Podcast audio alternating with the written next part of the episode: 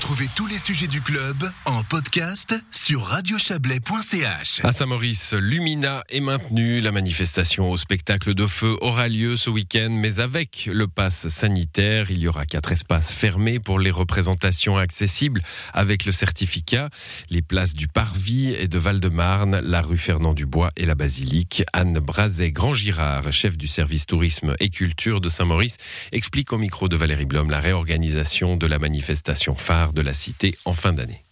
On a pris cette décision de quand même maintenir Lumina parce qu'on se rend compte que les gens ils sont super contents de voir revenir le festival cette année après euh, une année d'absence et on a décidé donc de suivre les directives qui annoncent qu'une manifestation dès 300 personnes doit être pas sanitaire obligatoire.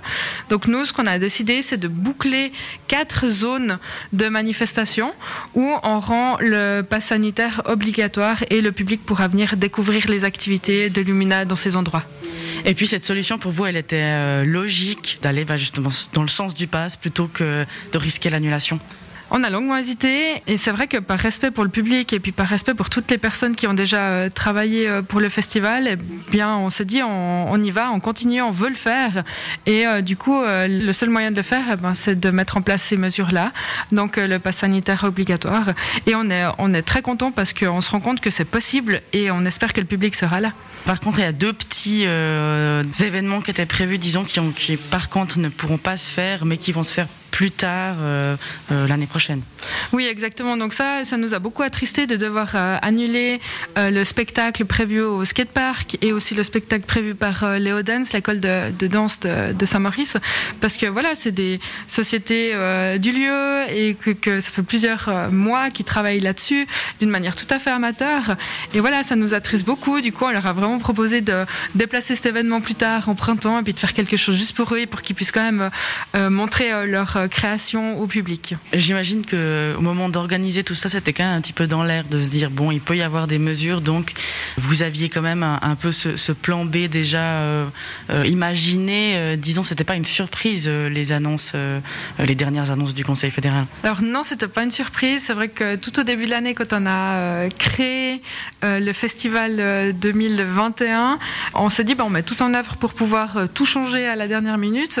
Mais bien sûr qu'on veut jamais que ça se passe de cette manière-là. Donc euh, voilà, avec quand même beaucoup de surprises et euh, de la motivation à les retrouver, on s'est adapté à la situation et puis maintenant on propose quand même un festival qui va être super sympa, euh, toujours dans cette même esprit de la flamme naturelle, des spectacles de feu, des concerts. Justement, bah, Lumina, c'est quand même quelque chose qui est, très apprécié par les gens de la région. C'est quand même très particulier. Donc on retrouve des spectacles de feu, donc avec des artistes qui jonglent avec avec des flammes et ainsi quelques, quelques nouveautés comme euh, une soft silent party. Euh, je ne sais pas si vous pouvez nous en dire un petit peu plus. Oui, alors ça c'est vraiment euh, une nouveauté toute spéciale cette année, une soft silent party pour visiter, découvrir le site archéologique de l'abbaye d'une manière très après très différente, très introspective. En fait, on va partir avec euh, un casque de silent party euh, sur les oreilles et la musique qu'on pourra écouter, c'est euh, du chant grégorien, de, des bols tibétains, quelque chose de très méditatif. Et puis, on pourra aller découvrir ce lieu rempli d'histoire, ce lieu vraiment très chargé avec de la luminosité, des jeux de, des jeux de lumière, jeux de couleurs, et passer vraiment ce temps un peu en introspection avec soi-même. Et ça, c'est vraiment une nouveauté qui met aussi euh, beaucoup de sens en cette période de Noël, cette période de fin d'année, euh, retour à soi, et on se réjouit de voir le résultat. Et parmi les événements à ne pas manquer euh, de ce Lumina cette année, un spectacle de feu vendredi accompagné d'un concert de Corps des Alpes ou encore la musique de Sarah Nemtanou et de Pierre Fourchenray, euh, un duo de violonistes au sein de la basilique de Saint-Maurice. Et puis, pour ce qui concerne Montaigne, parce que ça nous intéresse aussi, bien sûr, les autorités attendent encore un retour du médecin cantonal valaisan pour trancher au sujet du marché de Noël et de la foire du 31. On espère en savoir plus dans les prochaines heures.